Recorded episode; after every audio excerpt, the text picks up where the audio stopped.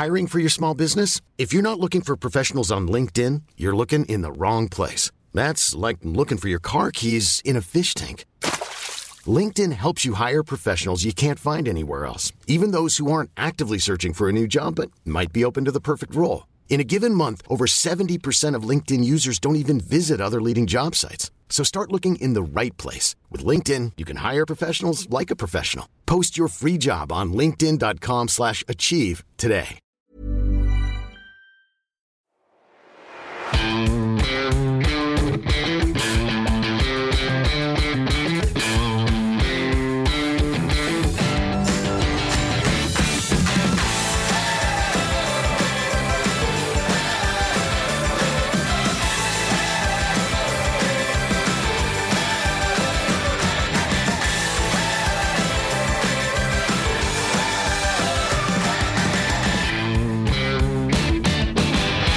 Ein herzliches Moin Moin aus dem herbstlichen und kalten Lübeck. Mein Name ist Daniel Kort und heute hörst du meine allererste Folge aus dem Ausland. Mittlerweile bin ich zwar wieder in Lübeck angekommen, aber das Interview selber habe ich in Thailand aufgenommen. Das heißt, ich war auf der Insel Koh Samui.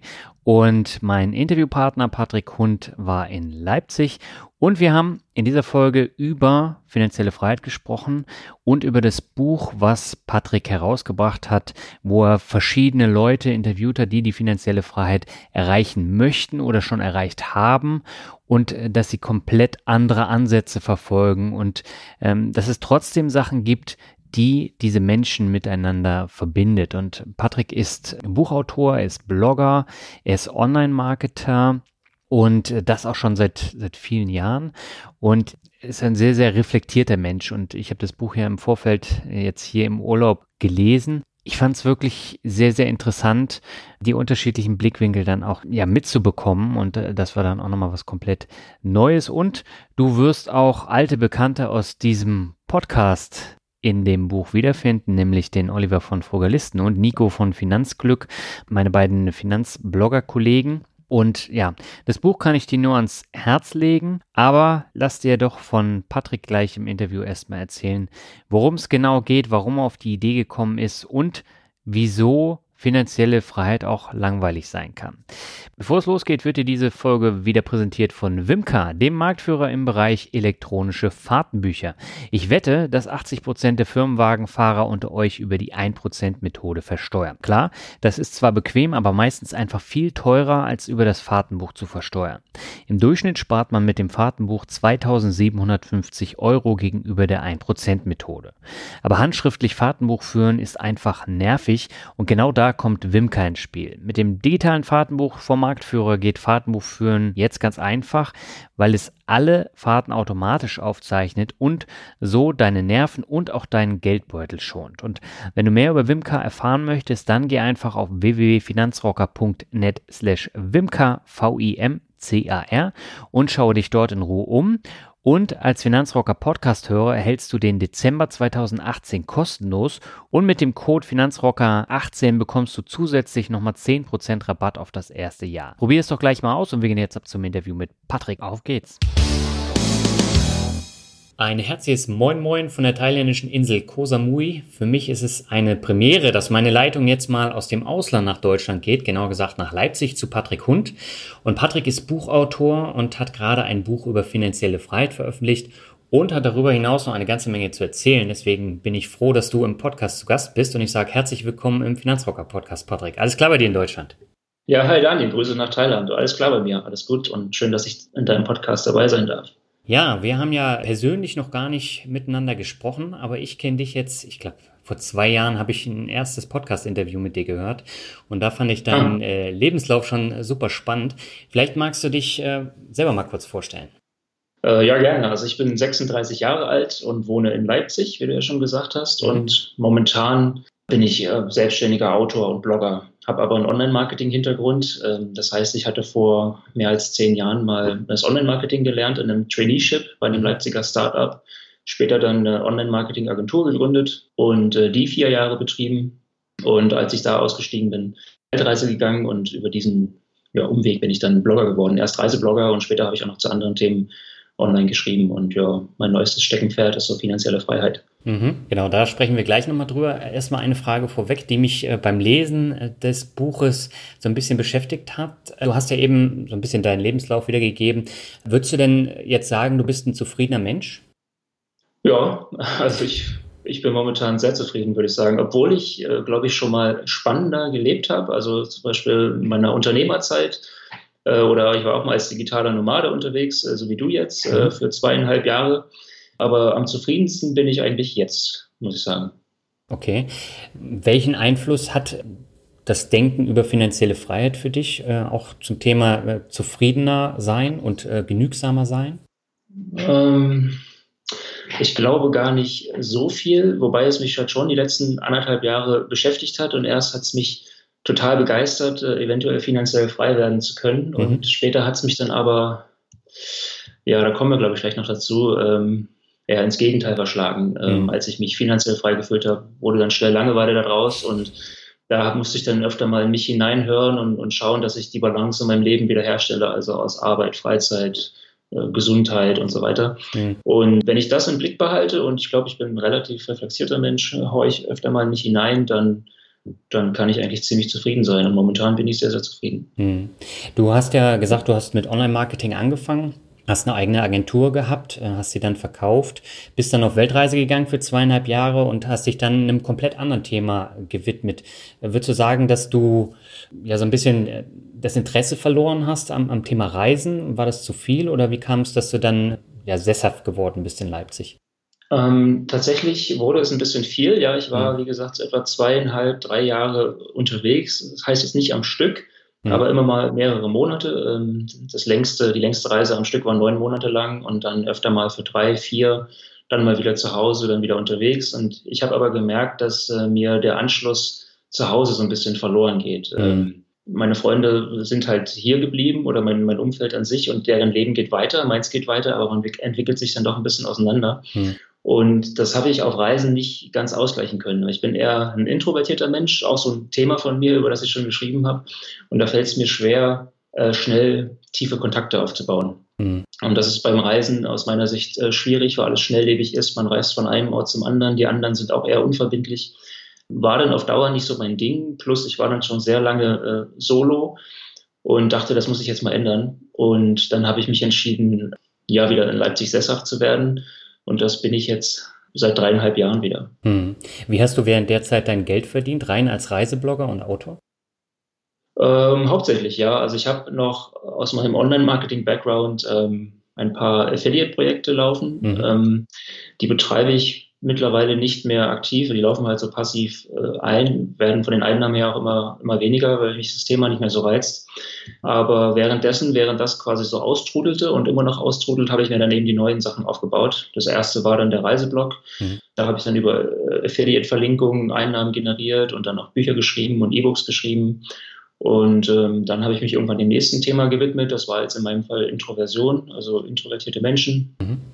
Und dann ging es ähm, ja, ein, zwei Jahre später schon wieder weiter und habe dann eher so über gesunde Gewohnheiten geschrieben. Also ich stelle auch fest in den letzten Jahren, ähm, das kann man an meinem Lebenslauf ganz gut ablesen, dass ich äh, nach zwei Jahren ungefähr immer das Interesse an Dingen verliere. Mhm. Ähm, bis dahin mache ich es äh, ziemlich intensiv, glaube ich, hänge mich voll rein, äh, interessiere mich für etwas, aber dann geht es mir irgendwie wieder verloren und dann habe ich das Gefühl, wieder was Neues zu brauchen. Woher kommt das?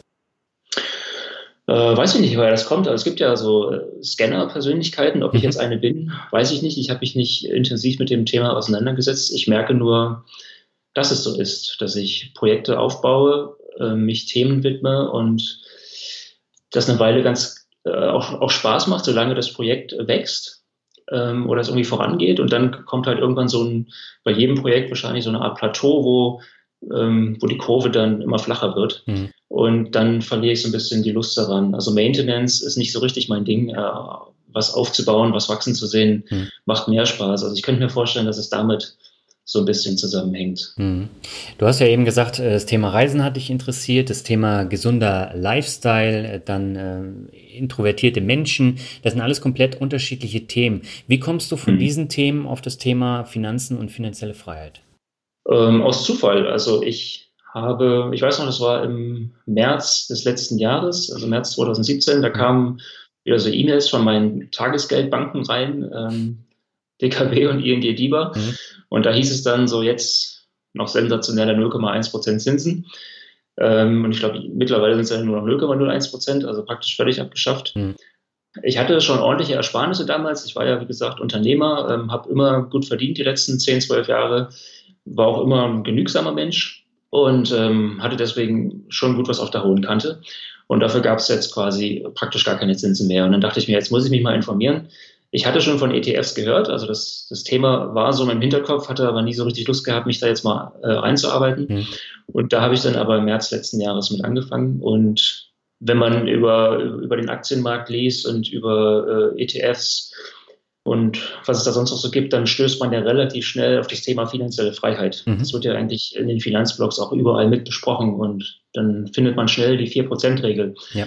Und ähm, ja, das war so mein Tor in die finanzielle Freiheit hinein oder in dieses Thema. Ne? Dann habe ich halt auch relativ schnell Mr. Money Mustache gefunden. Den scheint auch einfach jeder zu finden, früher oder später auch viele, viele Leute, mit denen ich für mein Buch gesprochen habe, die ähm, äh, hatten ihren ersten Kontakt mit dem Thema äh, mhm. über Mr. Money Mustache. Und ich habe dann halt etliche Blogs und Bücher gelesen und Podcasts gehört, natürlich auch deine, und war halt voll fasziniert von dem Thema. Und so bin ich da äh, ursprünglich mal gelandet. Mhm.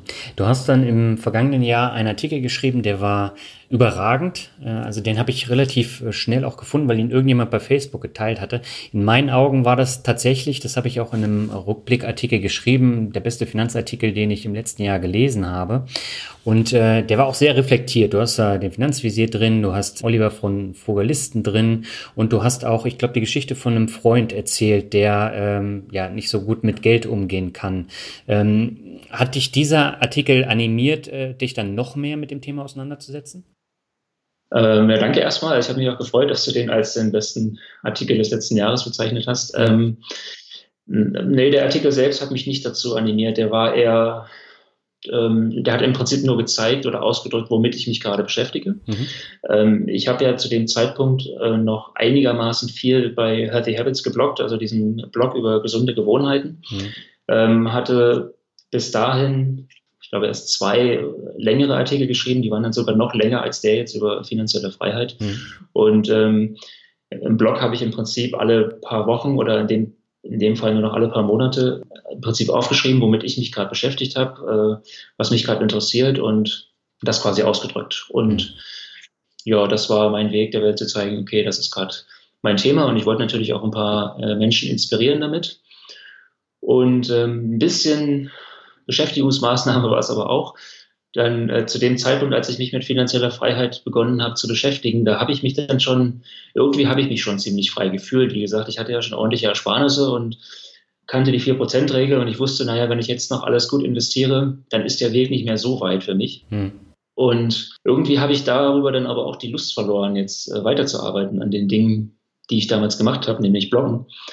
Ähm, und das war quasi dann mein letzter großer oder größerer Artikel, kann man sagen. Und danach habe ich eigentlich, das war glaube ich im Mai letzten Jahres, und danach habe ich erstmal zwei Monate nichts gemacht. Hm. Ich hatte echt keine Lust mehr äh, zu arbeiten oder noch irgendeinen Text zu schreiben, weil ich mich auch für nichts anderes mehr interessiert hatte als für finanzielle Freiheit. Das war, ja, ich war echt ein bisschen äh, besessen von dem Thema zu dem Zeitpunkt. Hm. Und darüber hatte ich ja dann schon geschrieben. Ähm, insofern sah ich jetzt keine Veranlassung, noch irgendwas anderes ähm, zu arbeiten und habe im Prinzip erstmal den Sommer so ein bisschen genossen und Freizeit gemacht, mhm. Bücher gelesen, Serien geguckt, mich noch weiter in dieses Thema halt so eingearbeitet, äh, vor allem in die, in die Finanzthemen, habe, weiß ich nicht, 10, 15 Finanzbücher gelesen, äh, weil ich es auch einfach spannend fand. Mhm. Und ja, das war so der Sommer des letzten Jahres, bis mir dann halt so ein bisschen langweilig wurde. Da hast du aber lange, lange durchgehalten, ne? also äh, zwei, drei Monate. Ich glaube, mir wäre schon viel schneller langweilig geworden. Ähm, warst du denn zu diesem Zeitpunkt auch so ein bisschen unzufrieden, weil du gemerkt hast, du möchtest dich nur noch um dieses Thema kümmern und um nichts anderes? Ja, kann man sagen. Ähm, am Anfang noch nicht, weil mhm also es hat, glaube ich, auch eine Weile gedauert, bis mir langweilig wurde, weil ich ja dieses spannende Thema hatte, mit dem ich mich beschäftigen konnte. Das hat schon viel Zeit äh, meines Tages so ausgemacht. Mhm. Und dann hatte ich das aber natürlich auch irgendwann alles mal gelesen und gehört und äh, irgendwann wiederholt sich ja auch alles. Und ja, dann kam irgendwann der Zeitpunkt, wo ich mir dachte, hm, naja, was, was mache ich denn jetzt? Wie soll es denn jetzt weitergehen? Ähm, ich war dann tatsächlich äh, unzufrieden mit mir. Ja, die ersten Monate war ich ja noch irgendwie ganz froh und irgendwie fast ein bisschen stolz, dass ich jetzt schon so halbwegs äh, finanziell frei lebte und äh, in den Tag hinein lebte und den Sommer genießen konnte ähm, und habe dann abends mal so erzählt, was ich jetzt gemacht habe und Neues gelernt habe. Aber so nach zwei, drei Monaten, dann hat man abends auch nichts Neues mehr zu erzählen, was man ja. gemacht hat, weil es ist ja immer das Gleiche. Ich habe dann halt ja, so mittelgute Serien geguckt und ja, Podcasts gehört, deren Inhalte ich schon fast vorhersagen konnte, weil es halt auch immer viel das Gleiche war. Hm. Und ja, dann habe ich mich gefragt, ja, hm, was mache ich denn jetzt daraus? Und äh, wusste nicht so richtig weiter. Ich hätte ja, ursprünglich hatte ich mir mal vorgenommen, mich vielleicht mal für ein Ehrenamt engagieren zu wollen oder einen Schrebergarten äh, zu pachten, aber ich konnte mich dann doch irgendwie nichts, zu nichts so richtig aufraffen, weil es ist ja alles dann auch ein großes Commitment. Ja, einerseits fühlte ich mich jetzt frei, aber andererseits wollte ich mich jetzt auf einen Schrebergarten verpflichten, den ich dann das ganze Jahr pflegen muss, äh, oder, oder für ein Ehrenamt, was mir nicht so richtig viel Spaß macht. Und ja, so stand ich dann erstmal da und war ein bisschen unzufrieden und dann dachte ich mir, ich muss jetzt mal wieder was machen. Also es war, glaube ich, die längste Phase meines Lebens, in der ich jetzt wirklich gar nichts gemacht habe. Also einfach nur so zwei, drei Monate. Ist ja noch nicht wahnsinnig lang. Mhm. Aber, aber selbst als ich auf Weltreise war oder, oder später als digitaler Normale, da habe ich ja dabei trotzdem immer gearbeitet. Und ähm, das hatte ich jetzt nicht und habe gemerkt, okay, jetzt muss was Neues kommen. Und dann habe ich mir gedacht, ja, was kannst du, was kennst du? Und dann habe ich halt gedacht, naja, machst du halt ein Buch über äh, das Thema, was mich gerade so gefangen nimmt. Mhm. Also finanzielle Freiheit, habe quasi eins und eins zusammengezählt und äh, gedacht, ich bin Autor. Das Thema interessiert mich, da mache ich jetzt was draus. Mhm. Und am Anfang war das ganz ehrlich auch erstmal nur eine Beschäftigungsmaßnahme, um äh, überhaupt mal wieder in die Gänge zu kommen ja. äh, und auch wissend, dass das Projekt ein Ende haben würde. Also es kam jetzt nicht für mich in Frage, einen Blog über dieses Thema aufzumachen, weil ich weiß ja, dass mich das Interesse irgendwann verlassen wird mhm. und dass ich jetzt was brauchte, was auch fertig werden kann und so ein Buch kann halt fertig werden. Mhm. Aber du hast während dieser zwei, drei Monate ja trotzdem noch äh, ein Einkommen gehabt, also äh, durch deine ganzen Affiliate-Projekte und äh, deine Webseiten, oder? Genau, also ich habe seit im Prinzip seit zwölf Jahren kannst du sagen, immer irgendwie eine Art passives Einkommen. Mhm.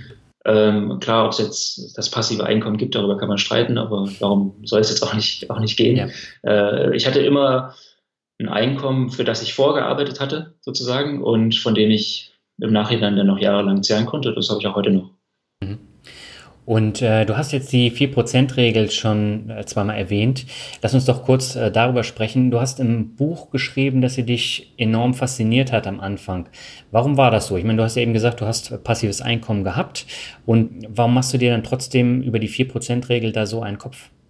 Naja, zum einen weiß ich ja, dass, oder das ist zumindest mein, meine Erfahrung, passives Einkommen, das hält nicht. Also das, das geht mal für ein paar Monate oder ein paar Jahre, je nachdem, was es für ein Projekt ist. Aber ein passives Einkommen kann nicht auf Dauer halten. Man muss immer irgendwas machen.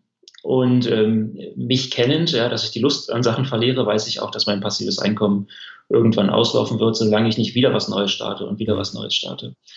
Insofern hat es mich irgendwie schon gereizt, ähm, also die Idee, gar nicht mehr arbeiten zu müssen, obwohl ich ja eigentlich einen coolen Job hatte. Ja, also ja. ich bin völlig frei in meiner Arbeit. Ich kann die von zu Hause machen oder aus Thailand, wenn ich möchte.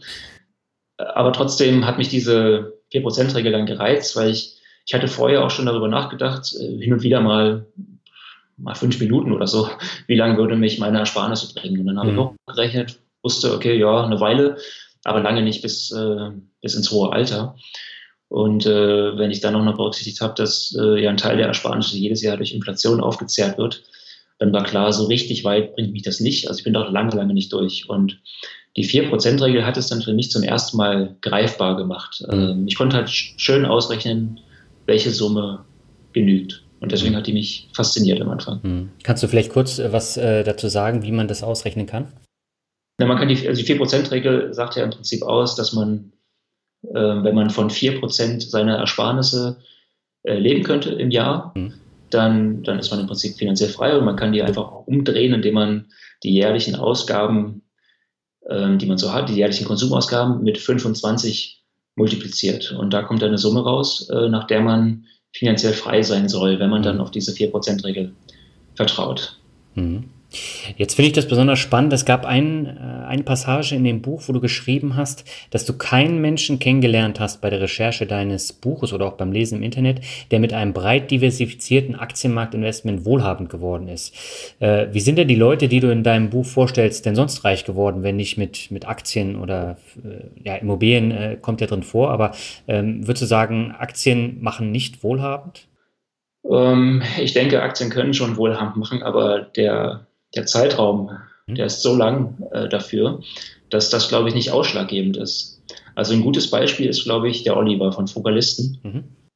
Ähm, die meisten werden ihn kennen, aber vielleicht nicht alle. Äh, der lebt ja momentan unter den letzten Jahren von 800 Euro im Monat und ähm, verdient ein Vielfaches davon, hat eine Sparquote seit Jahren von ungefähr 70 Prozent. Mhm.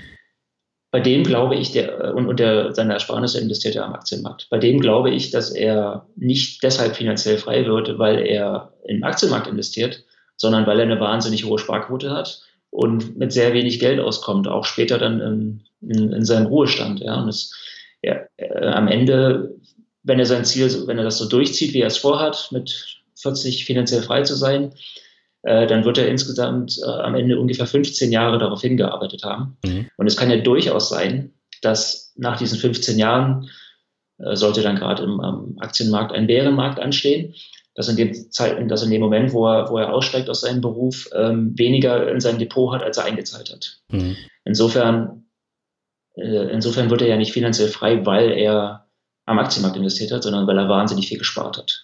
Trotzdem braucht er natürlich seine Investments am Aktienmarkt, um später dann nach der 4%-Regel ähm, davon leben zu können. Mhm.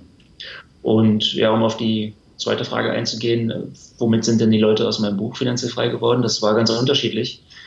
Die, äh, deren Wege waren aber nie geradlinig. Das, äh, so viel kann man schon mal sagen. Also ja. dieses ja, fast schon Klischee, dass man auch in vielen Blogs liest, spare, weiß ich nicht, 30 Prozent deines Einkommens und werde nach 25 Jahren finanziell frei das habe ich so zumindest nicht gesehen. Mhm. Ähm, in meinen Gesprächen führten, spielten ganz häufig finanzierte Immobilien äh, eine wichtige Rolle. Äh, die scheinen den, den Prozess ähm, dann doch deutlich zu beschleunigen, weil man ja aus fremdem Kapital Vermögen aufbaut.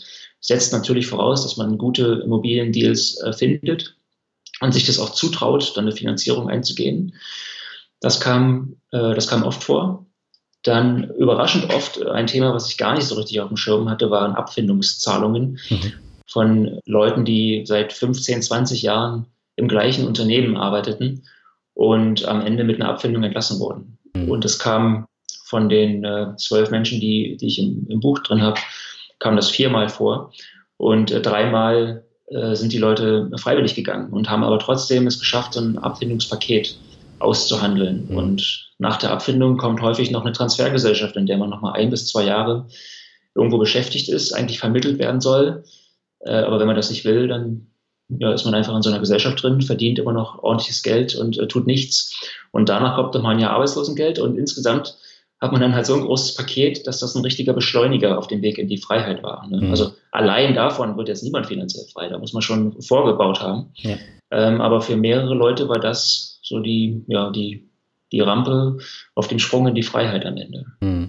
Ja, aber das, das ist ja ein Thema, was äh, immer weniger wird, weil nur noch wenige Leute über 20, 30 Jahre in Unternehmen bleiben, auch künftig, weil äh, dafür ist einfach die Disruption auch zu groß und man merkt es gerade jetzt auch bei Leuten in meinem Alter oder jünger, die sind ja meistens nur zwei, drei Jahre irgendwo und dann wechseln sie den Job und äh, dann werden die Abfindungszahlungen, wenn überhaupt welche da sind, natürlich entsprechend auch geringer. Ne?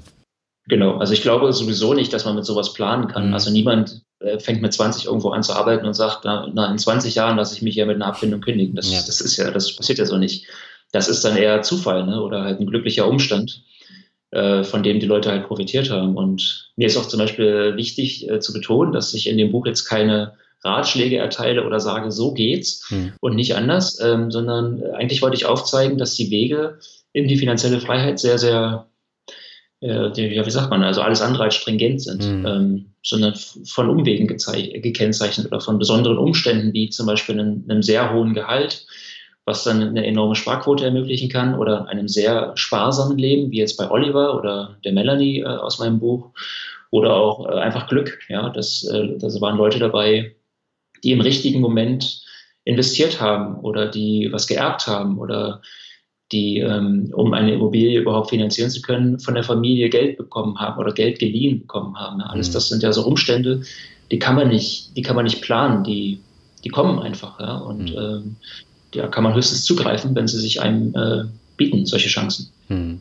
Wie bist du denn auf deine Interviewgäste gestoßen? Ich meine, normalerweise lernt man die eher zufällig kennen, weil nur die wenigsten sprechen ja darüber. Ich glaube, da gab es auch eine Geschichte im Buch, wo jemand gesagt hat, äh, dass er sehr ungern in der Öffentlichkeit darüber spricht, weil alle dann der Meinung sind oder dass da Neid einfach aufkommt. Ähm, wie hast du die kennengelernt? Ähm, also erstmal vielleicht zu, zu dieser Neidfrage. Ich mhm. glaube, diese Angst besteht ganz oft. Ähm, ja. Deswegen sind die, die fast die Mehrheit äh, der Menschen in meinem Buch glaube ich, äh, sind anonymisiert, mhm. wollten nicht mit ihrem echten Namen auftauchen und teilweise habe ich auch deren Umstände so ein bisschen anonymisiert, damit man keine Rückschlüsse auf sie ziehen kann. Äh, weil diese Angst vor Neid oder Schlimmerem ist ähm, ziemlich weit verbreitet, würde ich sagen. Deshalb, mhm. deshalb halten die meisten von denen, die schon hohe Ersparnisse haben oder schon finanziell frei sind, äh, damit hinterm Berg und erzählen jetzt ihren Freunden oder Kollegen nicht davon. Bei manchen Leuten wissen gerade mal die Eltern, äh, über, über die Situation Bescheid. Ne? Mhm. Äh, also die meisten bleiben anonym. Nichtsdestotrotz ähm, würden sie sich gern mit anderen Menschen verbinden, die ja ähnliche Ziele haben wie sie. Ja, das habe ich ganz oft gemerkt, dass gerade weil sie sich ja in der Öffentlichkeit zurückhalten, teilweise auch in ihrem Freundeskreis zurückhalten, sie aber dann doch das Gefühl haben, na, jetzt würde ich aber gern auch mal mit Menschen drüber reden. Hm. Ähm, deshalb haben, glaube ich, auch viele gern mit mir darüber geredet, weil sie einfach das alles mal loswerden konnten. Und gleichzeitig gehen sie vielleicht mal zu einem Stammtisch äh, oder zu einem Lesertreffen von, von einem Blogger oder sie sind anonym in Facebook-Gruppen unterwegs. Und ähm, ja, so bin ich da quasi rangekommen. Ne? Die ersten Gesprächspartner fand ich übers Internet, über, über Blogs. Also die, mhm. der erste, den ich getroffen habe, war Nico von finanzglück.de. Mhm. Ähm, dadurch, dass er hier offen drüber schreibt, kommt man leicht an den ran. Der zweite war dann Oliver von Fokalisten. Mhm. Äh, und dann wurde, kam ich später zu Leuten, die, die ich halt nicht kannte oder die auch sonst äh, niemand kannte. Ähm, ich habe in, in Facebook-Gruppen Ausschreibungen gemacht, habe gesagt, hey, ich, ich suche Leute. Darüber habe ich zwei gefunden. Dann Nico hat mir mehrere Leute dann empfohlen, die er von seinen Lesertreffen kannte. Äh, einer hat mich äh, aus der Kalten angeschrieben und ja, am Ende hatte ich dann irgendwann, ich hatte mit, ich glaube mit 18 Leuten habe ich gesprochen und zwölf sind dann ins Buch gekommen. Hm. Was mit den anderen? Die kommen dann in den zweiten Teil oder die wollten dann nicht mehr? Hm. Äh, nee, die haben entweder nicht gepasst. Also ich erzähle ja auch so ein bisschen so eine Geschichte mhm. in dem Buch, möchte ich sagen. Also ich, ich webe diese zwölf Leute so in, in meine Reise durch, die, durch das Thema finanzielle Freiheit so ein. Und ein paar von denen, mit denen ich äh, noch gesprochen habe, die hätten dann einfach nicht mehr gepasst oder es wäre, es wäre doppelt gewesen, weil die, weil die Geschichten sich zu sehr ähnelten. Mhm. Ähm, und teilweise wollten äh, die Leute auch ihre Geschichte nicht erzählen, auch nicht anonym. Äh, manchmal bin ich mir mich einfach, mir einfach nicht einig geworden mit denen. Hm. Ähm, das kam auch vor. Ja. Hm. Aber mit 18 stand ich in Kontakt und ich habe noch wesentlich mehr beobachtet, die ich irgendwie aus dem Internet kannte, die, weiß ich, da oft kommentieren oder die in Gruppen aktiv sind oder selbst Blogger sind. Ja, und dann habe ich mir die rausgesucht, von denen ich glaubte, die passen am besten und die auch mit mir reden wollten. Hm. Und ähm, also den Nico und Oliver, die waren ja auch bei mir äh, schon im Podcast zu Gast, da haben sie ja auch ausführlich ähm, darüber gesprochen. Was ich interessant fand, du bist ja zu allen hingefahren. Du hast also keine anonymen Gespräche geführt, jetzt über Skype wie wir jetzt, sondern äh, du bist persönlich dahin gefahren. War das dir und auch den Interviewgästen wichtig, äh, da direkt vor Ort das Gespräch zu suchen? Äh, mir war es vor allem wichtig, ja. Ich wie die Interviewgäste dazu stehen, weiß ich gar nicht. Ich habe immer gleich vorgeschlagen, äh, dass wir uns treffen könnten, mhm. dass ich hinkomme. Ähm, mit einer Person habe ich mich nicht getroffen, muss ich sagen, die Melanie, mit der habe ich noch telefoniert. Ah, okay. Und ähm, mit einem habe ich nur geskypt, aber den kenne ich schon seit Jahren persönlich. Mhm. Ansonsten habe ich alle getroffen. Und ich habe einfach immer vorgeschlagen, ich komme zu dir und ähm, am, am liebsten ich wollte mich jetzt nicht selbst in deren Heim einladen, aber am liebsten ist es mir immer gewesen, wenn sie mich zu sich nach Hause eingeladen haben, damit mhm. ich auch so ein bisschen sehe, wie, wie, wie die leben und dass ich so ein bisschen mehr beschreiben kann, ein bisschen mehr Leben in die Beschreibung der Personen reinbringen kann. Das war mir eigentlich so das Wichtigste. Klar, man kann telefonieren und Informationen aufnehmen, aber dann sehe ich ja die Person nicht und mir war es ein bisschen wichtig, äh, die auch ja, authentisch beschreiben zu können und vielleicht auch so ein paar Macken von der Person aufzunehmen. Mhm oder auch positive Eigenschaften, was auch immer, ähm, die die Person charakterisieren. Und deswegen wollte ich immer hin und äh, ich würde sagen, die, die Hälfte der Leute hat mich zu sich nach Hause eingeladen und die anderen habe ich irgendwo an einem neutralen Ort getroffen. Hm. Ja, also das ist dir sehr gut gelungen, auch äh, diese Charaktere, die ja wirklich komplett unterschiedlich sind, äh, vorzustellen. Und mir hat das Buch so gut gefallen, dass ich es innerhalb von nicht mal zwei Tagen, glaube ich, jetzt im Urlaub äh, gelesen habe. Wie war denn das Feedback von äh, den Interviewgästen, als sie das Buch gelesen haben? Hast du da Feedback bekommen oder bisher noch gar nichts? Äh, doch, äh, die sind, glaube ich, sehr happy damit. Ich habe natürlich, als die jeweiligen Kapitel fertig waren, also jede Person hat ein Kapitel bekommen, mhm. habe ich diese Kapitel schon mal an die Leute geschickt damit sie auch schauen können, ob sie sich richtig dargestellt fühlen. Ähm, ich möchte ja auch niemanden in die Pfanne hauen, sondern ja, die einfach auch fair beschreiben und, und nicht im schlechten Licht dastehen lassen oder so. Deswegen war mir wichtig, dass sie das alles lesen und dass die Informationen korrekt sind. Mhm. Ich habe zwar in den meisten Interviews ein äh, Tonbandgerät mitlaufen lassen, aber trotzdem hat vielleicht hin und wieder, hin und wieder der eine oder andere hin hinterher noch was korrigieren wollen. Und deswegen kannten die ihre Kapitel sowieso schon. Einige von ihnen haben jetzt auch schon das komplette Buch gelesen und schienen sehr happy damit zu sein. Ja, ich habe bisher nur positives Feedback bekommen, aber ich habe auch noch nicht Feedback von allen. Ähm, du hast ja eben das Thema Neid schon angesprochen. Welche anderen Erkenntnisse hast du denn aus den Gesprächen mitgenommen? Gibt es jetzt tatsächlich einen Schlüssel für finanzielle Freiheit oder wiederkehrende Muster oder ist es tatsächlich nur äh, Glück gewesen? Nur Glück war es nicht, aber ich glaube, Glück ist auf jeden Fall eine zwingende Voraussetzung. Ich habe darüber mal nachgedacht. Im, im Nachgang habe bin alle Geschichten nochmal durchgegangen und habe versucht herauszukristallisieren, was haben die denn gemeinsam? Äh, wie, wie haben die sich zum Beispiel verhalten? Ne? Und da habe ich äh, neulich einen Gastartikel bei Tim Schäfer noch veröffentlicht zu genau diesem Thema, so sieben zwingende Voraussetzungen, um überhaupt finanziell frei werden zu können. Mhm. Und ähm, ich habe mir die mal aufgeschrieben, damit ich jetzt nichts vergesse. Das meiste davon ist eigentlich selbsterklärend. Aber man muss es vielleicht trotzdem sagen, also die erste Gemeinsamkeit, die alle hatten, war natürlich, dass sie genügsam leben. Ne? Mhm. Also jeder von ihnen lebt unter seinen Verhältnissen, teilweise deutlich unter seinen Verhältnissen. Also äh, die Mehrheit jener, die finanziell frei werden wollen oder es schon sind, haben im Prinzip 50 Prozent ihres Einkommens gespart oder sogar mehr. Mhm. Das spielt auf jeden Fall eine Rolle, dann die finanzielle Bildung. Äh, jeder, mit dem ich gesprochen habe und der finanziell frei werden will oder es bereits ist, kannte sich richtig gut aus äh, damit, wie man Geld investieren kann. Entweder in Immobilien oder am Aktienmarkt oder Anleihenmarkt oder auch alles äh, zusammen. Und teilweise ging das auch bei denen schon so ein bisschen ins Obsessive, die seit Jahren quasi diese Themen lesen, Blogs lesen, sich in Foren umtreiben. Mhm. Die waren wirklich richtig gut informiert. Äh, einer, der Marcello, hat mir einen Riesenstapel Bücher auf den Tisch gelegt, damit ich auch sehe, er hat das wirklich alles da und er hat es auch gelesen. Ja. Ähm, das, denke ich, ist eine zwingende Voraussetzung. Quasi, wenn man schon Ersparnisse hat, dann auch zu wissen, wie geht man mit denen um? Dann früh anzufangen im Leben, äh, finde ich sehr wichtig. Äh, haben eigentlich alle gemacht von denen. Ähm, der Marcello, den ich eben erwähnt habe, der hat zum Beispiel im Alter von 23 Jahren ein Mehrfamilienhaus gekauft. Mhm. Auf die Idee würde man normalerweise gar nicht kommen. Ähm, aber der hat es halt gemacht und sehr, sehr früh angefangen und kann deshalb jetzt, äh, der ist jetzt Mitte 30 und ähm, kann deshalb jetzt äh, davon träumen, in einigen Jahren finanziell frei zu sein. Und, und die meisten haben ihre wichtigen finanziellen Entscheidungen sehr, sehr früh im Leben getroffen, oft schon in ihren Zwanzigern, spätestens aber mit Anfang 30. Und mhm. das ist gleichzeitig so dieses Kriterium, das in dem Tim Schäfer Gastartikel am kontroversesten diskutiert wurde. Das wollte jetzt nicht jeder so richtig glauben. Und äh, vielleicht ist es ja auch nicht so, aber mein Eindruck ist das jedenfalls. Und ich hatte da so, eine, so einen Gedanken von dem Finanzvisier Albert aufgegriffen, der mal geschrieben hat, wer mit 40 seine sieben Sachen nicht zusammen hat, äh, für den ist der Zug abgefahren. Ja? Der mhm. braucht jetzt von finanzieller Freiheit zumindest nicht mehr zu träumen. Das heißt nicht, dass sich Sparsamkeit nicht trotzdem lohnen kann, äh, ganz klar. Aber mit finanzieller Freiheit wird es halt nicht, äh, nichts mehr, weil man A, äh, es dann gar nicht gewohnt ist zu sparen und der Lifestyle-Inflation wahrscheinlich unterlegen ist und mit 40 den Schalter nicht mehr umlegen kann, weil man schon so wichtige Entscheidungen getroffen hat, wie Familie oder Haus gebaut. Hm. Und äh, gleichzeitig man natürlich auch äh, vielleicht schon 10, 20 Jahre äh, auf den Zinseszinseffekt verzichtet hat. Ne? Dann das vierte Kriterium, was in die Freiheit führt, ist Durchhaltevermögen. Ganz ähm, wichtiger Punkt. Genau, also äh, die Geschichten, die wir alle so kennen, ja, die Erfolgsgeschichten, das sind natürlich Leute, die haben schon lange durchgehalten aber es gibt wahrscheinlich noch viel, viel mehr Geschichten von Menschen, die mal kurz begeistert waren von der Idee, finanziell frei zu werden und dann nach ein paar Monaten aufgegeben haben. Ähm, ich glaube, man muss schon wirklich Lust haben, genügsam zu leben und Lust haben, sich mit den Finanzen auseinanderzusetzen. Und das halt über einen langen Zeitraum. Und mhm. ähm, das machen also zumindest alle, mit denen ich gesprochen habe.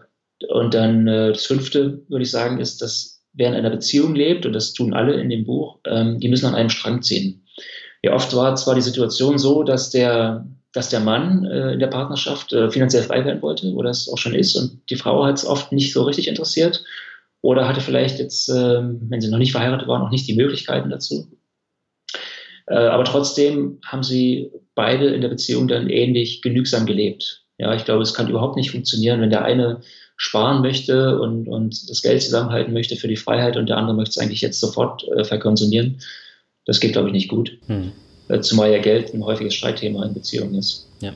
Und das sechste ist dann, dass man bereit sein muss, unkonventionelle Entscheidungen zu treffen. Ja, ich habe in, in all den Geschichten von den Leuten äh, Momente in ihrem Leben gefunden oder die haben mir halt davon erzählt, wo sie mal was Unkonventionelles tun mussten. Und, und, und wenn es zum Beispiel eben nur ist, einen, einen wahnsinnig hohen, eine wahnsinnig hohe Sparquote zu haben, viel mehr als ihr ganzes Umfeld, als ihre Kollegen haben. Ich hatte einen, einen Gesprächspartner, der hat äh, unglaublich viel Geld verdient, der hatte bis zu einer halben Million im Jahr Jahresgehalt, hat aber gelebt wie ein normaler Angestellter. Er war Vorstand und hat aber nicht gelebt wie alle anderen Vorstände, äh, mit denen er zusammengearbeitet hat, sondern wie ein Angestellter. Und damit setzt man sich aber natürlich von der Masse ab. Hm. Ich hatte einen dabei, der mit ähm, Anfang Mitte 40 seinen Job aufgegeben hat bei einer Bank und gesagt hat, ich werde jetzt Papa und Hausmann.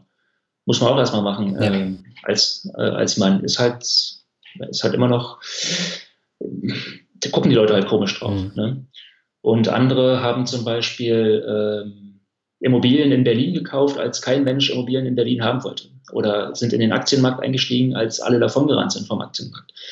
Und solche un unkonventionellen Entscheidungen scheinen mir auch sehr, sehr wichtig zu sein, um frei werden zu können. Ja. Und das siebte ist dann halt, man muss auch Glück haben. Glück gehört dazu, aber die, die positive Nachricht ist, und das hatte mir, hatte einer von denen, der Frank, ganz gut äh, mir gesagt, man muss Glück haben, aber man muss sich das Glück auch erarbeiten. Hm. Weil niemand kommt auf dich zu und gibt dir was, sondern äh, du musst dich halt selbst kümmern. Und glaube persönlich auch daran, dass sich im Leben durchaus glückliche Chancen und glückliche Umstände ergeben und dann muss man in dem Moment aber auch zugreifen und da sein und bis dahin aber vielleicht auch schon vorgearbeitet haben, indem man halt Ersparnisse hat, indem man sich finanziell gebildet hat zum Beispiel. Hm. Würdest du denn sagen, dass finanzielle Freiheit ein Hilfsmittel für etwas komplett anderes abseits vom Geld ist? Ja, ich glaube schon. Ich, also damit spielst du ja auf, auf, eine Formulierung bei mir im, im Buch an, würde ich sagen. Ja, genau. Also finanzielle Freiheit scheint ja ein sehr emotionalisierendes Thema zu sein, bei dem viele Leute richtig mitgehen, inklusive mir. Mhm. Aber ich glaube, was ja eigentlich alle wollen, ist ja glücklich sein. Und da würde ich vielleicht sogar so weit zu gehen, so weit gehen und, und sagen, äh, jeder Mensch will glücklich sein in erster Linie. Und finanzielle Freiheit ist halt vielleicht ein Mittel dafür. Es gibt aber mit Sicherheit auch andere Mittel, um, um glücklich zu werden. Und deswegen würde ich, ich mich jetzt heute, jetzt anderthalb Jahre nach meiner ersten Berührung mit dem Thema, nicht mehr so darauf versteifen, finanziell frei werden zu wollen und gar nicht mehr arbeiten zu müssen, weil man da leicht aus den Augen verlieren kann, dass es eben auch andere Wege gibt. Und das ist äh, zum Beispiel auch das, was mir einer aus diesem äh, Buch erzählte, Volker, habe ich ihn genannt, ähm, der halt ausgestiegen ist aus seinem Beruf, um sich um seine Ki Kinder zu kümmern. Mhm. Der, hatte, der hatte mir erzählt, er hat immer auf diese eine Summe hingespart, die er dann nach der 4%-Regel gebraucht hätte, um finanziell frei zu sein. Und dabei hat er aus den Augen verloren, dass es auch andere Möglichkeiten gibt und dass er aufgrund seiner Ersparnisse ja schon ziemlich frei ist. Mhm. Und dann entschied er sich einfach erstmal auszusteigen, erstmal Hausmann und Papa zu sein, und äh, wissend, dass er noch ein Einkommen gebrauchen, äh, brauchen wird äh, in den nächsten Jahren. Aber denkt er sich, naja, das, das generiere ich schon irgendwie über eine Selbstständigkeit oder über einen kleinen Nebenjob oder Projektarbeit. Es ist nicht viel, es ging nur um 500 Euro im Monat, die er noch braucht. Hm. Und ja, das war für ihn halt so eine große Erkenntnis, äh, zu sagen, okay, ich, ich, ich muss jetzt gar nicht noch ein paar Jahre machen, bis ich diese eine Zahl erreiche, äh, sondern ich bin ja eigentlich schon relativ frei und ich mache das halt jetzt und wähle halt einen anderen Weg und ist auf diese Weise glücklich geworden. Ja, äh, besonders interessant fand ich äh, das Kapitel von dem Ehepaar aus Berlin, die ziemlich mhm. weit außerhalb gewohnt haben und jedes Jahr ein Sabbatjahr nehmen. Also für einen Monat plus dann noch der normale Urlaub, der dann dazu kommt und dann reisen sie um die Welt, weil sie es in den 50 Jahren davor gar nicht gemacht haben. Und äh, das ist für mich natürlich auch ein Zeichen, äh, dass man das nicht immer über Geld als, als Hilfsmittel äh, da sehen muss, sondern dass es tatsächlich auch um, um andere Sachen geht. Und äh, das Thema Reisen ist für mich jetzt halt auch ein, ein wichtiger Aspekt, der für mich äh, Freiheit darstellt. Mhm. Genau, die haben sich halt auch einen anderen Weg gesucht, um glücklich zu sein. Ja? Den, mhm. Denen ging es ja im Prinzip auch darum, sie wollen zufrieden mit ihrem Leben sein und zwar jetzt und nicht erst in 10, 20 Jahren. Und die haben sich zum Beispiel entschieden, eigentlich gar keine Ersparnisse anzuhäufen. Man muss dazu sagen, die arbeiten aber auch im öffentlichen Dienst und mhm. kommen am Ende dann eine ordentliche Pension, sondern sich jeden Monat, eine zusätzliche, äh, sich jedes Jahr einen Monat zusätzliche Auszeit zu nehmen. Und äh, mit Jahresurlaub, Sabbatical und Überstunden machen die halt drei Monate Urlaub im Jahr. Mhm. Und dafür verzichten sie auf ein bisschen Gehalt und sparen darüber hinaus noch genug an, um halt drei Monate im Jahr verreisen zu können. Und die fahren auch durchaus weit und teuer weg, muss man dazu mhm. sagen. Und dafür geben die halt ihr Geld aus und sie sind damit sehr zufrieden. Hm. Ich glaube, das war eins der wichtigsten Kapitel, äh, was du dann gegen Ende dann nochmal gebracht hast, weil äh, das nochmal so ein komplett anderes Beispiel äh, bringt, wo es halt nicht, nicht um, um Geld allein geht. Mhm. Und sparen. Genau.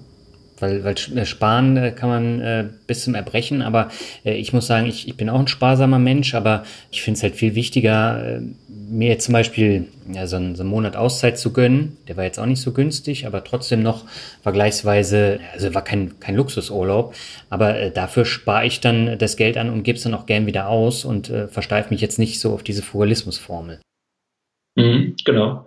Ich muss vielleicht noch dazu sagen, das hat man so noch nicht, äh, glaube ich, äh, besprochen jetzt, dass dieses Buch aus drei Teilen besteht. Und der mhm. dritte Teil handelt im Prinzip von solchen Menschen, denen es nicht darum geht, eine große Summe zu sparen, um dann irgendwann gar nicht mehr arbeiten zu müssen, sondern das sind Menschen, die sich entschieden haben, jetzt freier sein zu wollen. Mhm. Die verbindet durchaus auch eine genügsame Lebensweise. Das, das spielt für alle eine Rolle, mhm. damit sie sich das leisten können, was sie wollen. Aber die arbeiten nicht auf diesen einen Moment hin, wo sie nicht mehr arbeiten müssen, sondern schaffen sich irgendwie zum Beispiel über dieses Sabbatical oder über eine andere Teilzeitlösung ja die Möglichkeit, Freiheit und Arbeit miteinander zu verbinden. Hm. Was würdest du denn sagen, was ist in deiner Meinung nach die beste Absicherung gegen eine ungewisse Zukunft? Ähm, Humankapital aus meiner Sicht, weil ich habe mich ja jetzt auch seit anderthalb Jahren damit beschäftigt und habe lange auch darüber nachgedacht, wie zufrieden oder wie sicher ich mich fühlen würde, wenn ich mhm. jetzt tatsächlich nur von meinem Vermögen leben müsste. Und wenn ich jetzt auch mein passives Einkommen nicht mehr hätte. Und da ich in den letzten anderthalb Jahren relativ wenig gearbeitet habe, sinkt mein passives Einkommen auch. Mhm. Und das, das tut mir jetzt nicht richtig weh, aber ich merke, so ganz wohl fühle ich mich damit jetzt auch noch nicht. Mhm. Und deshalb habe ich für mich entschieden, ich werde auf jeden Fall weiterarbeiten. Allein schon, um mein Humankapital zu erhalten, um immer die Möglichkeit zu haben, mit meiner Arbeitskraft äh, Geld zu verdienen. Und damit fühle ich mich einfach sicherer, als wenn ich jetzt nur auf Aktien und Immobilien angewiesen wäre. Hm. Es ist aber jetzt für mich auch keine ganz schlimme Nachricht. Vor anderthalb Jahren hätte ich es vielleicht noch doof gefunden, als ich äh, gerade ganz begeistert war von der finanziellen Freiheit, aber mittlerweile bin ich eher an dem Stand angekommen, ich mache sowieso irgendwas, ähm, allein schon damit mir nicht langweilig wird. Und Geld verdienen macht mir eigentlich auch Spaß, von daher werde ich auch das weitermachen. Insofern habe ich für mich entschieden, ich mache weiter. Ich bin ja schon sehr, sehr frei in meiner Arbeit, fühle mich jetzt eigentlich noch freier, weil ich einfach machen kann, was ich will. Als auch zum Beispiel dieses Buchprojekt, das war jetzt auch keine reine Geldentscheidung oder Einkommensentscheidung. Mhm. Wenn man mal ehrlich, mit dem Buch wird man jetzt nicht reich, das ist halt so der Stundensatz, den möchte man nicht ausrechnen. Aber ich habe es mir, ich mir erlauben können, weil ich die Ersparnisse habe, weil ich ohnehin ein passives Einkommen habe und weil ich Lust dazu hatte. Und nebenher wird es natürlich ein gewisses Einkommen generieren, auch wenn es gering ist. Aber das kann ich mir halt leisten und äh, solche Sachen werde ich wahrscheinlich auch wieder machen. Hm. Investierst du denn nach wie vor auch in dich selber, also in neue Fähigkeiten? Ähm, ja, gewissermaßen. Ich habe, äh, bevor ich jetzt dieses Buch geschrieben habe, ähm, also als ich wusste, es wird kommen, aber ich habe noch nicht angefangen zu schreiben, da habe ich noch viel darüber gelesen, wie man eigentlich Bücher schreibt. Mhm. Ich habe auch schon ein paar Bücher geschrieben, aber auch daran kann man immer besser werden. Ich habe Videokurse gemacht äh, zum Thema, wie man halt eine Geschichte aufbaut, wie man äh, Personen beschreibt, äh, wie man ein Buch selbst lektoriert, auch wenn ich es dann nochmal ins externe Lektorat gegeben habe mhm. und dadurch nochmal meine Fähigkeiten verbessert. Das war jetzt keine große, kein großer finanzieller Aufwand jeweils, sondern eher so ein Zeitaufwand. Ähm, aber das mache ich schon noch, ja, weil für mich auch wichtig ist, mich ja zu verbessern in dem, was ich tue. Mhm. Ähm, selbst wenn jetzt so ein Buch nicht mein Haupteinkommen sein wird, aber ich möchte es dann doch so gut, äh, wie es eben geht, äh, machen. Und ja, deswegen habe ich mich die Monate davor dann auch ordentlich weitergebildet in dem Bereich. Ist das Thema finanzielle Freiheit für dich denn jetzt durch? Äh, verlierst du jetzt so langsam wieder daran das Interesse, wo das Projekt durch ist? Äh, es, es, hält sich noch erstaunlich gut, muss ich mhm. sagen, aber ja, es, es kommt langsam, äh, dass ich jetzt, ich, ich, bin schon lange nicht mehr so heiß auf dieses Thema und äh, ich habe jetzt tatsächlich auch im letzten halben Jahr selbst nichts mehr, nichts Neues mehr dazu gelesen und ein, ein, ein, neuer Podcast über finanzielle Freiheit macht mich jetzt auch nicht mehr heiß. Den höre ich mir tatsächlich auch nicht mehr an. Aber ich, ich habe tatsächlich noch erstaunlich viel Lust, äh, jetzt äh, darüber zu sprechen und Gastartikel zu schreiben und das Buch irgendwie zu promoten. Äh, man möchte meinen, dass das normal ist, aber bei meinen früheren Büchern war das nicht so. Da habe ich im Prinzip mit der Fertigstellung des Buchs auch die Lust daran verloren. Hm. Ähm, momentan geht es eigentlich noch ziemlich gut, aber ich, ich merke auch, dass das nicht mehr dass ich mich jetzt nicht mehr lange damit beschäftigen werde. Es gibt ja jetzt auch irgendwann nichts Neues mehr zu erfahren. Ich habe meine Investmententscheidung getroffen. Ich habe die Entscheidung getroffen, dass ich weiter in welcher Art auch immer arbeiten möchte. Ja, es gibt jetzt, glaube ich, keine wahnsinnig großen neuen Erkenntnisse mehr. Die, die Lernkurve ist jetzt sehr flach geworden in dem Bereich. Hm. Jetzt würde mich natürlich noch interessieren, und ich glaube, die Hörerinnen und Hörer auch, wie legst du denn selber dein Geld an? Nur in wenige ETFs oder hast du noch andere Assets? Ähm, ich habe in etwa zwei Drittel meiner Ersparnisse in Aktien-ETFs angelegt, die ich über die Welt gestreut habe. Ähm, anfangs habe ich da sehr, ich glaube, wie, wie jeder, der übereifrig ist, ähm, sehr detailliert angefangen mit sehr, sehr vielen verschiedenen ETFs, einzelne Länder-ETFs und so. Äh, wohl wissend, dass der Finanzvisier und auch viele andere immer sagen, macht nicht so viele, es lässt sich alles nicht rebalancen. Mhm. Ähm, und zu der Erkenntnis bin ich dann nach einem Dreivierteljahr auch gekommen und habe Anfang diesen Jahres im Januar oder so nochmal ordentlich aufgeräumt, alles verschlankt. Habe jetzt halt noch ein paar ETFs. Äh, das läuft durch, das fasse ich nicht groß an, außer zum Rebalancen und das ist gut so. Mhm. Und das andere Drittel des Vermögens steckt in einer kleinen Wohnung in Berlin, die ist vermietet. Mhm. Die habe ich seit zweieinhalb Jahren. Damit bin ich sehr happy, weil ich damit eigentlich nichts zu tun habe. Die Miete kommt immer pünktlich. Ähm, das freut mich. Gleichwohl ist Immobilien nicht so richtig mein Thema. Ich habe auch dieses Jahr nochmal versucht, noch eine zweite Wohnung äh, zu kaufen, am, am, liebsten in Leipzig, weil ich ja auch hier wohne. Ja. Ähm, habe aber das Gefühl, dass äh, zu viel Geld im Markt ist oder das Geld zu billig ist.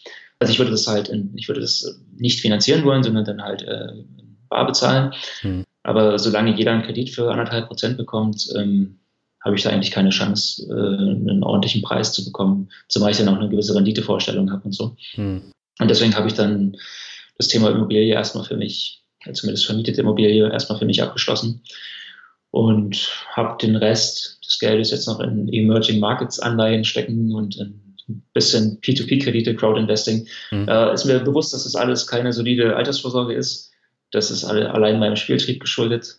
Ähm, aber ja, den kennst du ja auch, glaube ich, den Spieltrieb. Ja, den kenne ich zur Genüge. äh, von daher ist das, glaube ich, auch okay. Das ist, das ist keine Riesenposition. Das äh, absolut meiste steckt in den Aktien-ETFs und in der Wohnung. Hm. Spielt Tagesgeld eine Rolle?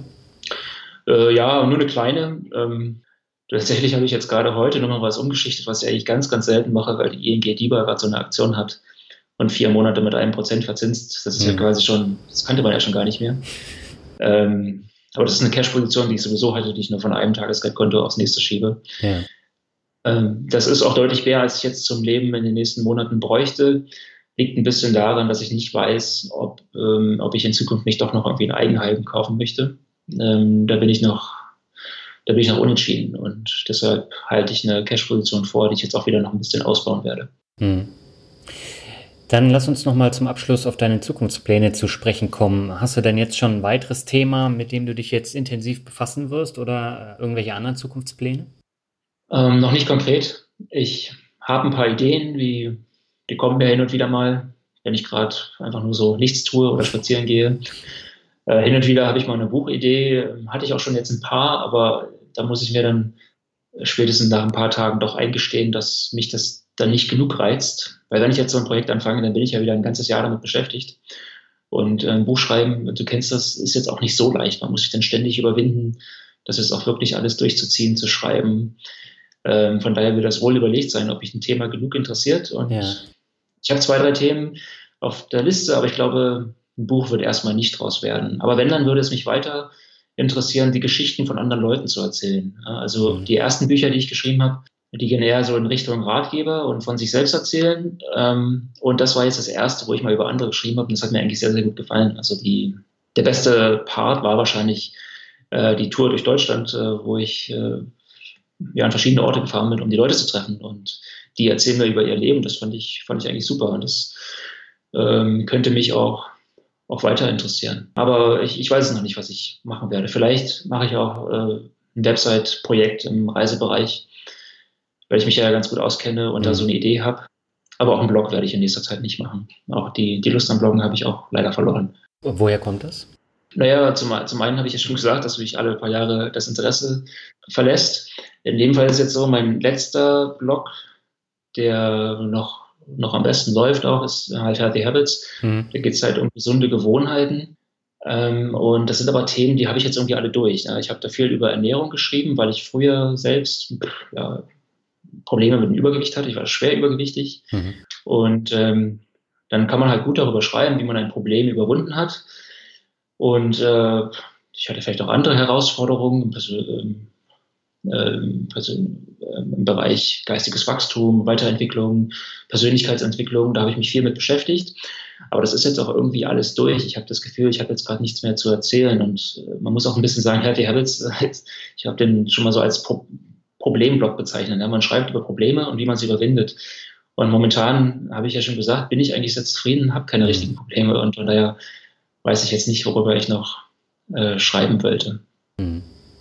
Aber ich glaube, wir sind gespannt, was da als nächstes kommt. Ich meine, du hast ja bei Amazon auch eine ganze Menge Bücher, auch zum Thema, was du eben gesagt hast, äh, abgespeckt, ausgezuckert. Das sind ja auch äh, Bücher von dir. Und äh, ja. da kann ja äh, der Hörer oder die Hörerin äh, einfach mal schauen. Ansonsten äh, dein aktuelles Buch, ich glaube, den Titel haben wir noch gar nicht gesagt. Ich gönne mir Freiheit, wie genügsamer Konsum zu weniger Arbeit und mehr Freiheit führt, heißt es. Gibt's äh, unter anderem bei Amazon. Und wer Lust hat, da mal reinzustöbern, ich kann es nur empfehlen, der schaut dann einfach in die Shownotes oder in den Blogartikel. Und äh, Patrick, ich würde sagen, wir gehen jetzt über zum Word Shuffle. Okay. Das heißt, ich habe mir ein paar Begriffe überlegt. Du sagst mal einfach, was äh, dir dazu einfällt. Und beginnen möchte ich mit einem Thema, was dir wahrscheinlich auch überdrüssig äh, geworden ist. Es ist digitales Nomadentum. ja, tatsächlich ist mir das ein bisschen überdrüssig geworden. Ähm, äh, ich habe halt selbst seit ein, äh, ein paar Jahren als digitaler Nomade gelebt, habe mich auch so ein bisschen für dieses Thema engagiert. Ich war halt damals äh, Reiseblogger und war in dieser, das war eigentlich eine kleine Clique, kann man sagen, von Leuten, die sich mit dem Thema beschäftigt haben und die darüber online geschrieben haben. Mhm. Ähm, daraus ist ja dann zum Beispiel auch die DNX entstanden, die, diese Konferenz für digitales Nomadentum. Mhm. Ich war bei der ersten dabei, auch als Speaker. Aber das war dann gerade so die Phase, wo ich äh, schon fast entschieden hatte, wieder sesshaft zu werden und mich das dann auch alles ein bisschen angeödet hat. Also ich, ich hatte dem, zu dem Zeitpunkt eigentlich schon zu lange als digitaler Nomade gelebt, kannte die ganzen Nachteile und gleichzeitig waren auf der DNX und, und, und die Leser der Blogartikel halt hauptsächlich Leute, die gerade erst einsteigen, die natürlich total enthusiastisch sind, das jetzt auch alles so wollen. Hm. Und darüber war ich schon so ein bisschen hinweg und deshalb habe ich mich dann irgendwann aus der Szene so ein bisschen verabschiedet und bin halt auch selbst nicht mehr als digitaler Nomade unterwegs. Hm. Das äh, wird dann wahrscheinlich auch nicht mehr der Fall sein, oder? Na, wahrscheinlich nicht. Also mittlerweile bin ich auch in, äh, in Partnerschaft. Meine Freundin hat einen ganz normalen festen Job. Mhm. Ähm, insofern wird sich da jetzt erstmal nichts tun in der Richtung. Ich vermisse es jetzt aber auch nicht großartig. Wir haben in, in diesem Jahr viele, viele kurze Reisen gemacht äh, innerhalb Europas. Mhm. Europa habe ich zum Beispiel in meiner Nomadenzeit völlig vernachlässigt. Es musste immer weit weggehen. ähm, und jetzt gucken wir uns halt mal die Gegend an. Und eigentlich finde ich das ganz, ganz cool so. Mhm. Hast du da einen speziellen Tipp jetzt für Europa? Was hat dir da besonders gut gefallen in diesem Jahr? Ähm, Portugal. Mhm. Ähm, da war ich letztes Jahr mal kurz in Lissabon und dieses Jahr waren wir dann länger da. Für zwei Wochen sind wir durchs Land gereist und oh, ich finde Portugal ist ein sehr, sehr schönes, positives Land. Es ist sogar ein relativ günstiges Reiseland. Ähm, das Wetter ist toll und so wie es aussieht, äh, werde ich womöglich im Frühjahr nochmal nach Portugal, weil ich äh, mir jetzt angewöhnt habe, die letzten Jahre mit einem Freund immer eine lange Wanderung zu machen. Äh, wir waren äh, in England äh, wandern und dieses Jahr auf Mallorca mhm. und im nächsten Jahr wahrscheinlich dann in Portugal. Na, da bin ich ja mal gespannt, was dann da noch an Geschichten kommt, wenn du dann da ein bisschen umherreist. Ähm, kommen wir zum nächsten Begriff, das ist gesunder Lifestyle. Ja, war wie gesagt lange Zeit ein großes Thema für mich. Ähm, spätestens seit ich mit dem Blog Healthy Habits begonnen hatte, habe über alles Mögliche geschrieben, vor allem halt Ernährung, Bewegung, aber auch so emotionale Themen und Persönlichkeitsentwicklung. Ähm, war sehr, sehr wichtig in der, in der Phase, weil ich, nachdem ich schwer übergewichtig war, dann radikal abgenommen hat, hatte, dann irgendwie einen Weg von, finden musste, um das zu halten. Ja? Also mhm. ich weiß nicht, ob du dich da mal mit mal auseinandergesetzt hast, aber bei Diäten ist es ja oft so, dass sie nicht halten. Ja? Die können für einen Moment funktionieren, aber dann kommt der Jojo-Effekt und den mhm. wollte ich diesmal dann vermeiden und deshalb habe ich mich sehr, sehr viel gelesen darüber, äh, habe dann angefangen, regelmäßig Sport zu machen, äh, auch viel Kraftsport.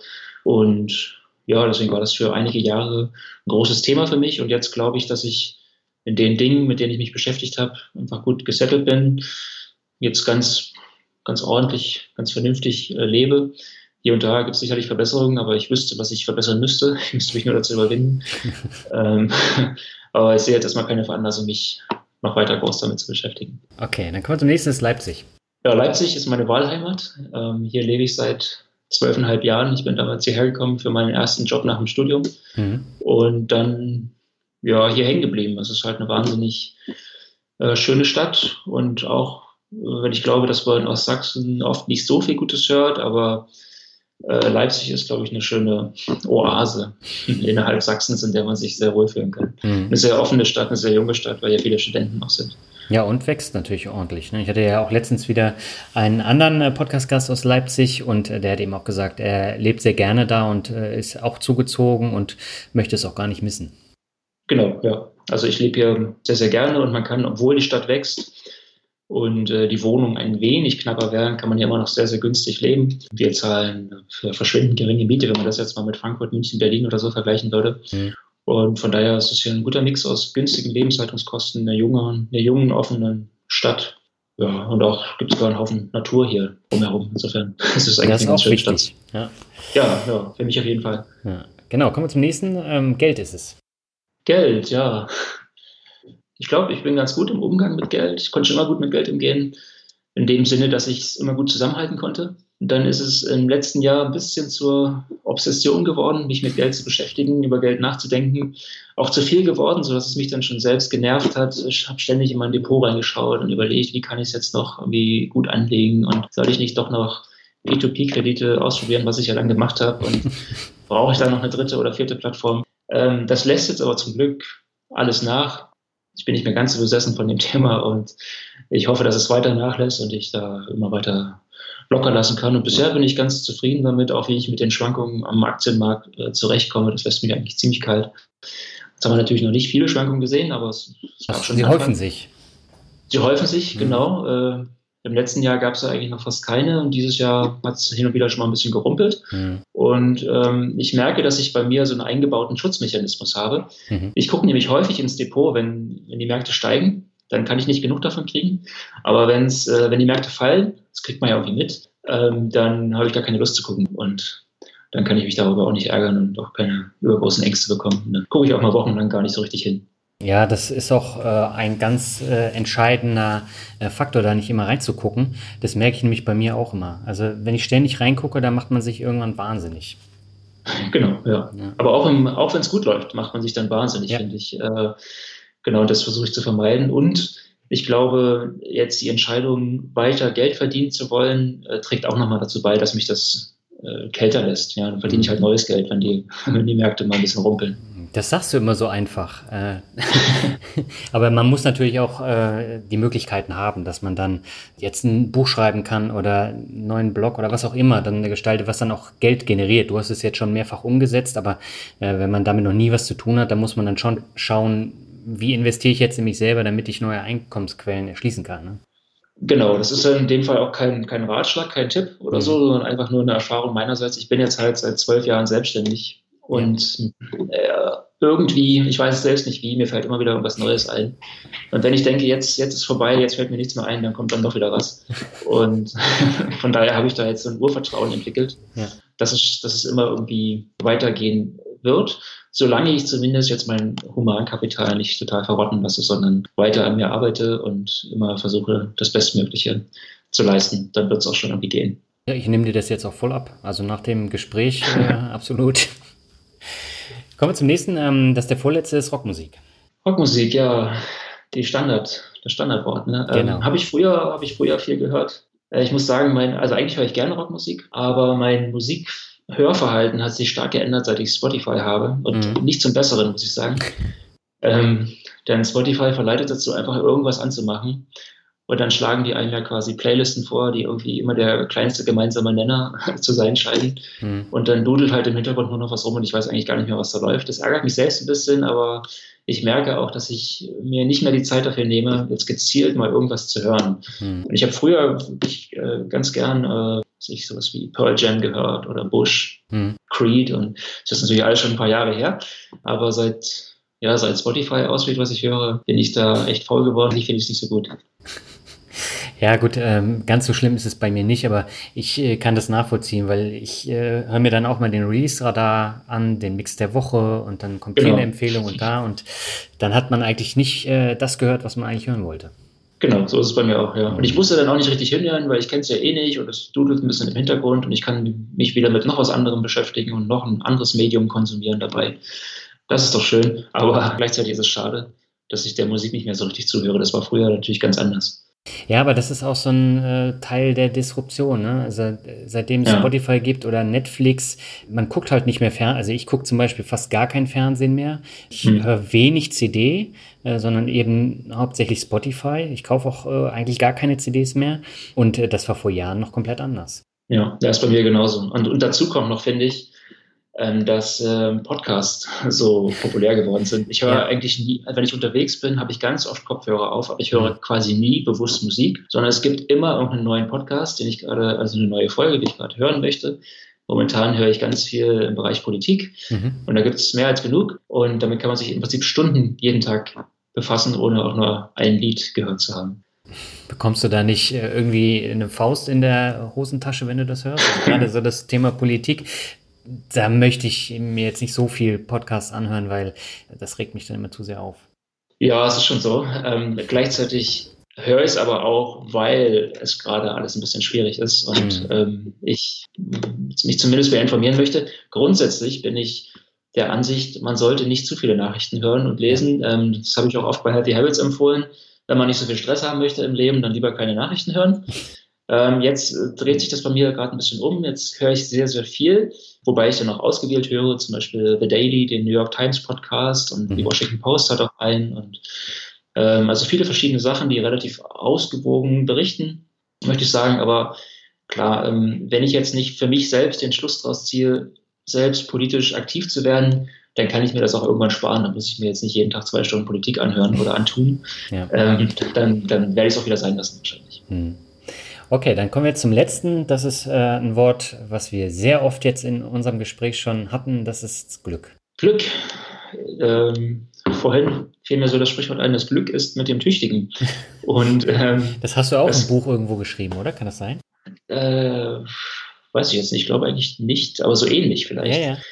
Ähm, Genau, weil der Frank mir das ja so erzählt hatte. Mhm. Und das natürlich auch total stimmt. Ne? Also man muss was tun, niemand kommt auf dich zu dann hast du aber auch, dann, dann kommt das Glück aber auch. Und ähm, ich glaube, ich hatte relativ oft äh, Glück im Leben. Davon habe ich oft profitiert und teilweise lag es aber auch daran, dass ich dann im richtigen Moment zugegriffen habe. Und ja, Glück kann man natürlich auch noch ganz anders interpretieren, ne? im Sinne von glücklich sein. Und momentan bin ich sehr, sehr äh, glücklich, ob nun mit finanzieller Freiheit oder ohne. Das war jetzt der perfekte Schlusssatz. Patrick, ich danke dir ganz ja. herzlich für das Interview. Hat mir wirklich viel Spaß gemacht, das Gespräch. Und ich drücke dir die Daumen, dass äh, dein Buch ein voller Erfolg wird. Ja, danke dir. Mach's gut. Du auch. Ciao. Ja, soweit das Interview mit Patrick und mein erstes Interview aus dem Ausland. Das war für mich auch nochmal eine Besonderheit, denn an dem Tag, wo ich das Interview hatte, da hat es tatsächlich ununterbrochen gestürmt, geregnet und es war eine ziemliche Lautstärke. Nur während des Interviews war mal eine Stunde Ruhe. Und äh, da ich ein Mikro hatte, was sehr äh, viel äh, Raumklang auch aufnimmt, war es natürlich eine Herausforderung, aber es hat alles gut funktioniert. Und ich denke, die Tonqualität, die passt. Mein Mikro habe ich nämlich nur für diese eine Podcastaufnahme mitgeschleppt und das Samsung Meteor, das ist so ein, ein, kleines Mikro, was man zusammenklappen kann.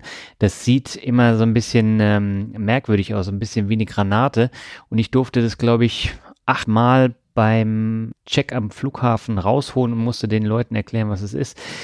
Aber es hat sich ja gelohnt und ich bin froh, dass ich die Podcast-Episode mit Patrick aufnehmen konnte und es hat mir auch viel Spaß mit ihm gemacht. Bevor wir jetzt zum Ende kommen, habe ich nochmal zwei abschließende Bewertungen für dich. Die erste stammt von Utz K. und er schreibt weiter so. Sollte irgendwann einmal die Geschichte von Finanzpodcasts geschrieben werden, dann darf der Finanzrocker nicht unerwähnt bleiben. Nach nunmehr 100 Podcast-Folgen ist er alles andere als müde geworden, das Thema Finanzen dem Laien und auch dem Kenner näher zu bringen. Immer dem aufklärerischen Diktum sapere aude verpflichtet.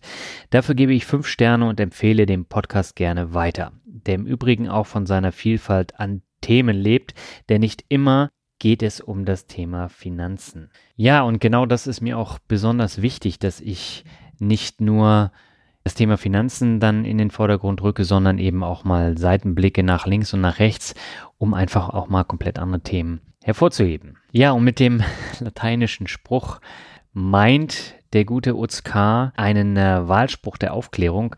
Die Übersetzung des lateinischen Sprichworts heißt eigentlich, wage es, weise zu sein. Aber das wird in der Regel immer mit der Interpretation von Immanuel Kant zitiert und äh, der hat es äh, 1784 dann tatsächlich zum Leitspruch der Aufklärung erklärt und äh, das bedeutet dann so viel wie habe mutig deines eigenen Verstandes zu bedienen.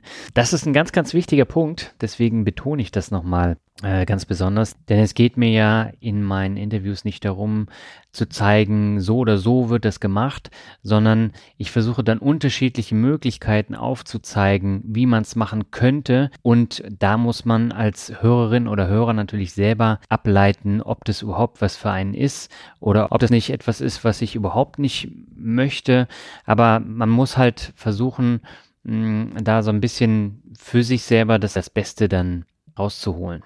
Und wenn es eben nur eine Anregung ist, finanzielle Freiheit kann auch langweilig sein, so wie jetzt in diesem Podcast. Und da ich ja mein Latinum während des Studiums innerhalb von anderthalb Jahren nachholen durfte, freut es mich natürlich, dass ich durch dich, lieber Utz, wieder dran erinnert wurde. Und jetzt kann ich ja mal sagen, es hat sich tatsächlich gelohnt, dass ich äh, Geschichte studiert habe. Von daher hab vielen Dank für die Bewertung und freut mich, dass du so viel mitnehmen konntest. Und die zweite und letzte Bewertung vor heute stammt von Sabrina. Und Sabrina schreibt rundum gelungen. Vielen herzlichen Dank für den überaus lehrreichen und unterhaltsamen Einstieg in das Thema Finanzen und Vermögensaufbau. Ich habe es endlich geschafft, Struktur in das Thema zu bringen und der Podcast hat einen essentiellen Beitrag dazu geleistet. Danke. Ja, Sabrina, ich danke dir für die Bewertung. Und äh, das freut mich wirklich, dass die Interviews und die anderen Podcast-Folgen dir dabei helfen konnten, Struktur in das Thema Vermögensaufbau zu bringen. So, jetzt bin ich aber am Ende dieser Podcast-Episode angelangt. Ich bedanke mich ganz herzlich für deine Aufmerksamkeit und sage bis zum nächsten Mal. Ciao.